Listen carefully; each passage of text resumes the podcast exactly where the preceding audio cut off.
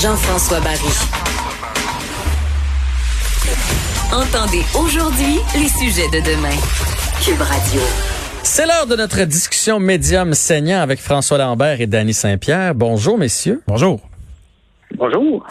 Euh, on avait prévu un, sujet autre, mais ce matin, bedding bedang, dans le journal, il y a un producteur, un pomiculteur en Montérégie, Sylvain Pelletier, qui dénonce le fait qu'au Costco, ici à Saint-Bruno, donc tout près de la Montérégie, qui est la mecque de la pomme au, au Québec, eh bien, on, on, fait venir des pommes de Nouvelle-Zélande et il s'offusque de ça ce matin. Est-ce qu'il a raison ou pas? Danny, à toi la parole. Est-ce qu'il a raison? Moi, la question que je me suis posée quand j'ai vu ça apparaître dans mon téléphone à poche ce matin, c'est qu'ont-elles l'air des pommes du Québec en ce moment? Mm -hmm. À quoi qu'ils ressemblent? Tu sais, les dernières pommes qui ont été cueillies, là, ils ont été cueillies quand? En octobre dernier? Est-ce qu'elles sont en bon état? Parce que en ce moment, la, la pomme n'est pas en vedette. Non, non, c'est pas fraise, le temps encore de la pomme. Et on les met où, les pommes? Euh, curiosité, les pommes qu'on récolte au mois d'octobre, là? Ben, on les met dans des, dans des, dans, dans des caveaux dans des endroits où c'est frais. Mais tu sais, une pomme, ça va se poquer à un moment donné, puis tout ça. Euh, les pommes qu'on utilise euh, en ce moment, c'est des pommes à croquer. Tu sais, apportes une pomme dans ton lunch. Ouais. Euh, tu avoir une pomme qui, quand tu croques dedans, est, est blanche, elle est ferme, elle se tient. Fait que c'est la question que je me suis posée, moi, en ce moment. Est-ce que les pommes euh, québécoises sont, sont belles à ce temps-ci de l'année? Dans le fond, toi, ce que tu dis, c'est... Euh, quand c'est le temps de la pomme, là, Costco devrait avoir de nos pommes. Ben oui. Mais pour le reste de l'année, s'il y en a des meilleures ailleurs. Ben oui puis non. Tu sais, si les pommes tiennent puis elles sont belles puis on peut les croquer, oui, c'est agréable. Puis oui, il y en a. Je suis persuadé qu'il y en a là avant que le, les lignes prennent en feu. Mais je pense qu'on devrait commencer à travailler les produits dérivés de la pomme, de la pomme coupée, de la pomme congelée, de la pomme qui se tient, de la pomme en compote. Okay. On va aller voir François Lambert maintenant, notre dragon. Il en pense quoi, lui?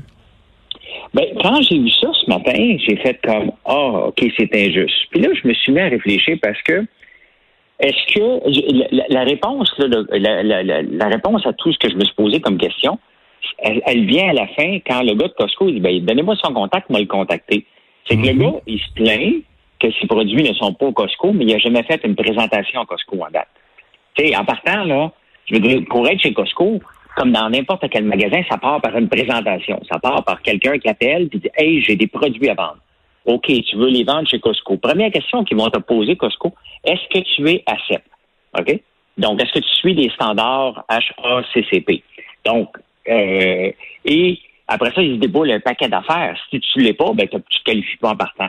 Donc, le gars n'a pas fait ça. Fait que moi, pour moi, il se disqualifie en partant parce que tu peux pas te plaindre parce que tu vois des pommes du Nouvelle-Zélande. Il y a un côté en dedans de moi qui dit est-ce que je vais la choisir comme client? Ça, ça nous appartient.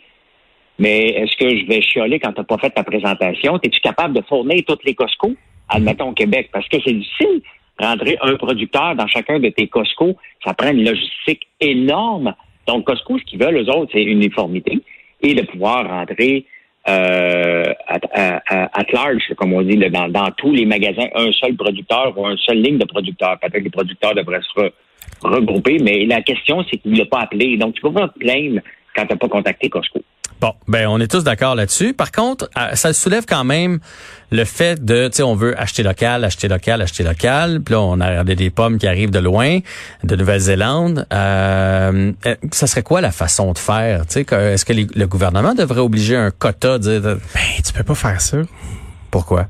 Ben, je veux dire, ne, serait-ce que pour l'empreinte écologique, c'est quand même fou de penser que ma pomme est partie de Nouvelle-Zélande. Ben, je pense que François avait déjà commencé à ébaucher une réponse à ce niveau-là, au niveau du protectionnisme. Moi, je suis pas très, je suis pas très qualifié de ce côté-là, mais je pense que des fois, il y a, il y a, il y a des endroits pour vendre son produit. Tu sais, quand, quand tu es un producteur unique, puis t'es pas une fédération, puis tu as des pommes, ben peut-être que tu n'es pas capable d'approvisionner un Costco. C'est gros un Costco, là, ça en vend du stock. Mm -hmm. Fait que rendu là, moi, j'abonde dans le sens de François. François? Ben puis, ben tu sais, la, la, la, l'affaire, c'est que est-ce que c'est mal ou c'est bien? Ça reste. C'est bon, Maxi, regardez Maxi qui a fait quand même un, un gros push pour les produits du Québec. Ils ont mis une équipe en place pour mettre les produits du Québec de l'avant cet été dans, dans cette optique-là. Est-ce que Costco peut le faire? Définitivement. Euh, Costco, par contre, est géré par euh, ben, le, le, la présentation des produits se fait à Ottawa. Et tu sais, ce Costco dit, moi, j'ai une compagnie qu'on vend des produits chez Costco. Et Costco, là, paye bien. Euh, Costco a un processus. Ça a pris deux ans avant qu'on rentre chez Costco. Là. C'était un travail d'arrache-pied. Faut que tu te qualifie, ben écoute, t'es là, bon, t'es là. La réalité, là, c'est que Danny le dit, les pommes actuelles, là, ils ont été produites il y a longtemps. Tant mieux si sont bonnes, mais moi, moi, c'est sûr que comme consommateur, je risque de ne pas les prendre. Mon choix va être fait de choisir local. Donc, euh, je les achèterai probablement pas là, puis je vais attendre qu'ils soient qu'ils soient fraîches du marché. Mais tu sais, la Nouvelle-Zélande, euh, elle nous envoie aussi de l'agneau. Hein. Pourquoi qu'on consomme de l'agneau de Nouvelle-Zélande? Ben parce que ici, l'agneau du Québec, on n'est pas capable de rentrer dans les grandes chaînes. Pas parce qu'on veut pas, parce qu'on n'a pas assez pour alimenter pour que ça soit tout le même format. Sinon, c'est des petits formats, des gros formats, des gros jarrets. Regardez les jarrets d'agneau, c'est quelque chose qui se vend beaucoup. Euh, ils viennent tous de la Nouvelle-Zélande. C'est très difficile d'en avoir du Québec. Mais il y a un enjeu de prix aussi. Puis euh, dans l'article de ce matin, M. Charlebois, Sylvain Charlebois le disait, tu sais, le consommateur, il va être guidé par le prix. Mhm. Que ce soit au niveau de la pomme ou que ce soit au niveau de l'agneau, tu sais, il y a quand même une bonne différence dans le prix de l'agneau du Québec versus la Nouvelle-Zélande. Fait qu'on a bien beau avoir des vœux pieux puis se dire, ben oui, ben oui, le marché va l'absorber. À la fin, c'est le consommateur puis sa poche qui décide. Puis c'est là que ça doit se passer, je pense. De trouver des façons de, de mettre des produits sur le marché qui vont être efficaces, qui vont pouvoir entrer dans le budget des gens. Tu sais, quand tu es un transformateur de pommes, moi, je pense que tu devrais avoir le réflexe de créer de la valeur euh, ajoutée euh, à ton produit. Puis au lieu de vendre une matière première, ben, te trouver un, un, débouché pour vendre quelque chose qui est transformé quand ta, ta production est terminée ou que tu as du stock à écouler. Puis au lieu de domper ton stock, ben, tu trouves une façon de faire. Puis je pense que dans l'article de ce matin, il y avait une couple de joueurs qui faisaient ça.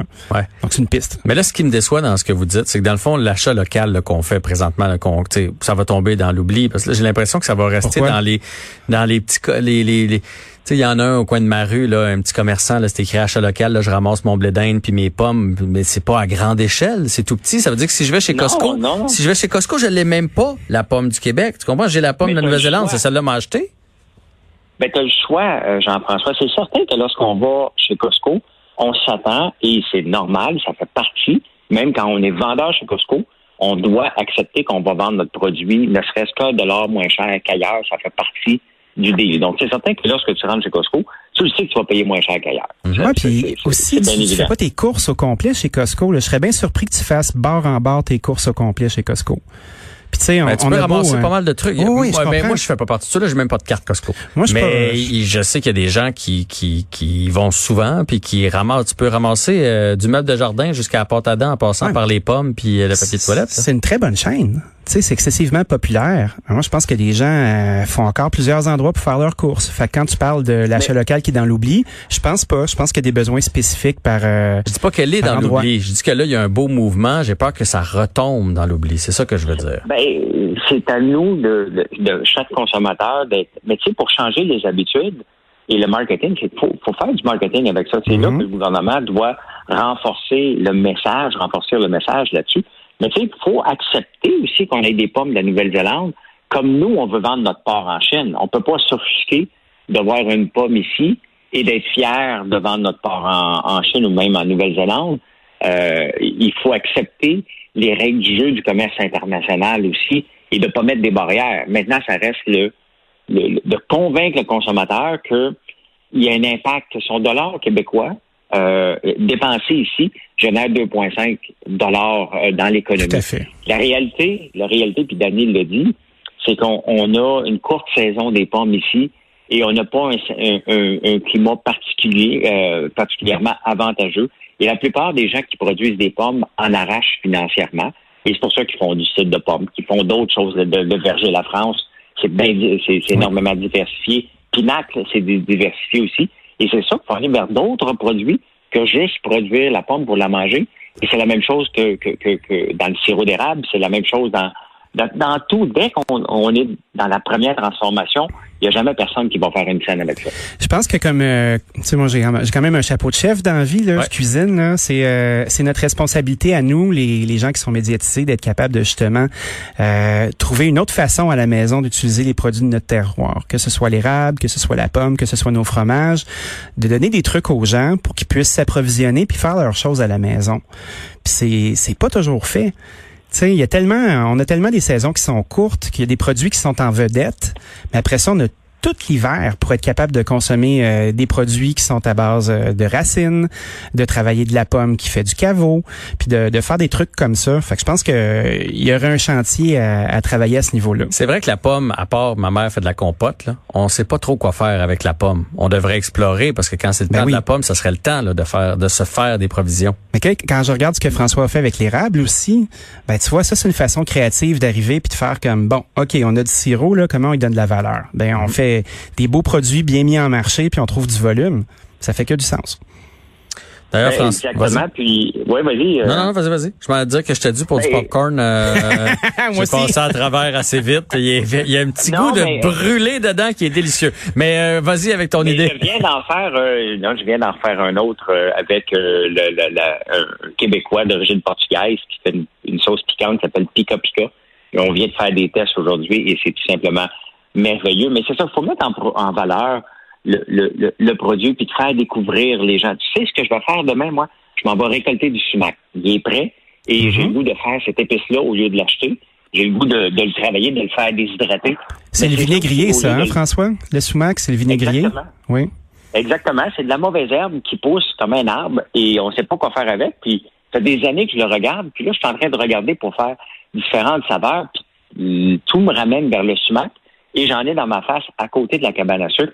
Mais tu sais, je, je divague un peu, mais c'est qu'il faut choisir qu'est-ce qu'on... Tu sais, il faut choisir nos batailles. Ouais. Ce matin, moi, je pense que c'est dans le journal, c'était pour faire du sensationnalisme inutile. C'est vrai que des grandes chaînes. Puis Maxi euh, a, a- a été la, la grande chaîne qui a pris de l'avant cette année pour dire on va mettre les produits du Québec à, à l'avant à l'avant-plan, puis après ça, vender. Mais c'est sûr que c'est pas toutes les chaînes qui peuvent se revirer comme ça. Euh, faudrait demander à Maxi tout ce que ça a pris comme infrastructure pour virer ça sur Saint-Denis, se sont comportés en entrepreneurs. Et c'est ça qu'on demande. Mais honnêtement, se plaindre des pommes à ce temps-ci de l'année, je trouve que c'est un peu... Ben, les, les gros ont le dos large. Puis je trouve ça, Oui. euh, je trouve ça bien, C'est bien, c'est bizarre ce que tu as dit, mais effectivement, les gros ont le dos Les large, gros joueurs. Ouais. ça, c'était. J'allais pas là. Moi, j'ai un bon gros dos aussi, comprends-moi bien. Mais on peut pas toujours casser du sucre euh, sur les, les, les gros joueurs qui sont organisés, tu sais. Ouais. Euh, c'est aux, c'est aux gens qui produisent de se mettre ensemble puis de trouver les ressources pour être capable de mettre en marche leurs produits. Ben, votre message a été bien entendu. Merci beaucoup de cette chouette discussion. Pouvez voir l'article, c'est dans le Journal de Montréal. Je vous garde euh, avec moi puisqu'au retour, c'est le quiz d'actualité d'Alix Dufresne.